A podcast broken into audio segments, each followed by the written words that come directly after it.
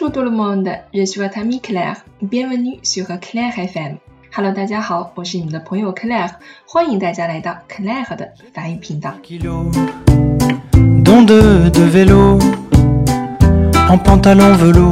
实用法语这个小栏目呢，又与大家见面了。我们今天的主题是在法国，穷学生是怎么穷游的？相信呢，大家都有过相同的经历。怎么能花更少的钱去好好的走一走、看一看这个世界呢？今天我们就来介绍一下关于穷游方面的一些用语和词汇。好了，那么提到旅游的话，我们肯定首先需要想到的呢，就是关于交通工具。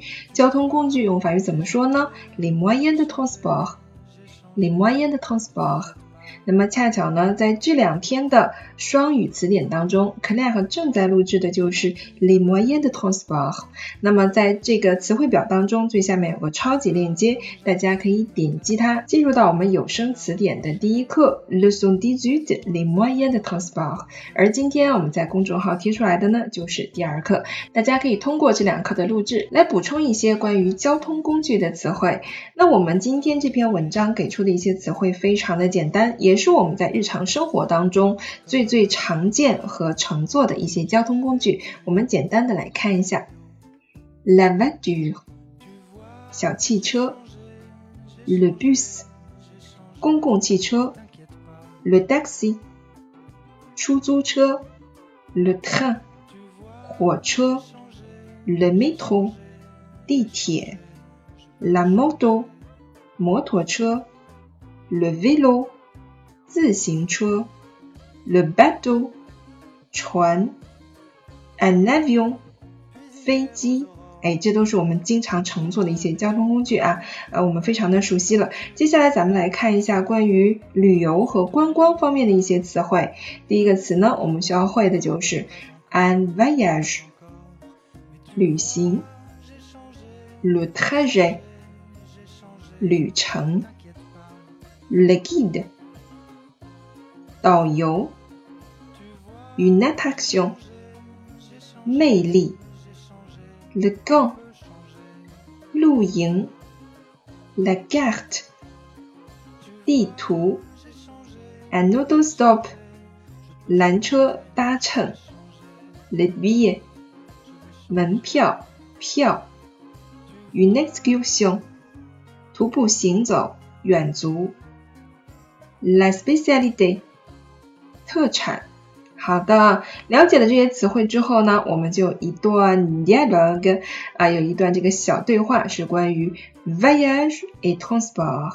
好了哈，那么我们就先来静静的听一下，看看能不能听懂。那么在文章的最后会给大家配置一些呃关于这个对话的翻译啊，我们可以先不去看，或者先不去看文本，我们就先来听一听这段对话，看一看这个穷学生是怎么在法国穷游的呢？Les voyages coûtent cher? Et comment? Alors, tu n'as jamais bougé de Paris? Si, plus d'une fois. Quand on n'a pas les moyens, il faut les chercher. Dis-moi ton truc. J'ai fait comme les autres. Tu sais, en France, les étudiants sont sans moyens comme nous. Ici, pour eux qui n'ont pas de bourse, c'est encore pire. Car ce n'est pas agréable de vivre à la charge de ses parents. Quand on a déjà plus de 20 ans, il faut essayer de se débrouiller par soi-même. Je suis entièrement d'accord avec toi. Ici, les étudiants sont trop pris en charge. Là-bas, pour voyager, certains prennent leur sac à dos et font de l'autostop. Et on les prend Il faut savoir y faire. Personnellement, euh, je n'ai jamais essayé. Mais j'ai pratiqué un autre genre d'autostop organisé. Comment ça? J'ai cotisé à une agence. Après, je disais où je souhaitais aller et quand. Et ceux qui ont des voitures y enregistraient aussi le lieu et la date de leur départ. L'agence nous met en contact et allez hop, on part. Comme l'agence possède le dossier des deux parties, il n'y a pas de risque. C'est génial! Oui, une fois pour les vendanges, j'ai payé 100 francs, juste les frais d'essence à partager pour descendre jusqu'à Montpellier. Et puis, si tu as quelques économies, tu peux prendre aussi le train. ce qui est moins fatigant et plus rapide.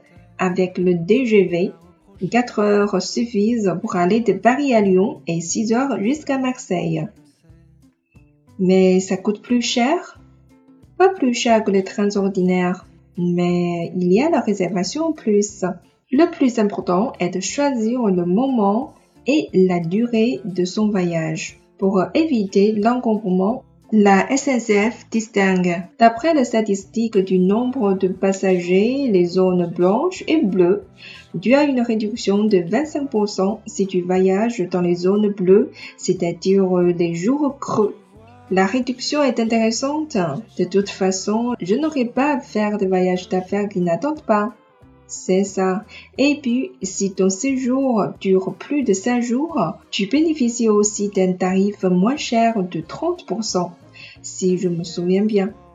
Faire un séjour, c'est bien, mais où loger? Ne t'en fais pas. Tu trouveras toujours un ami qui t'embergera. Les Français ont plus de place que nous.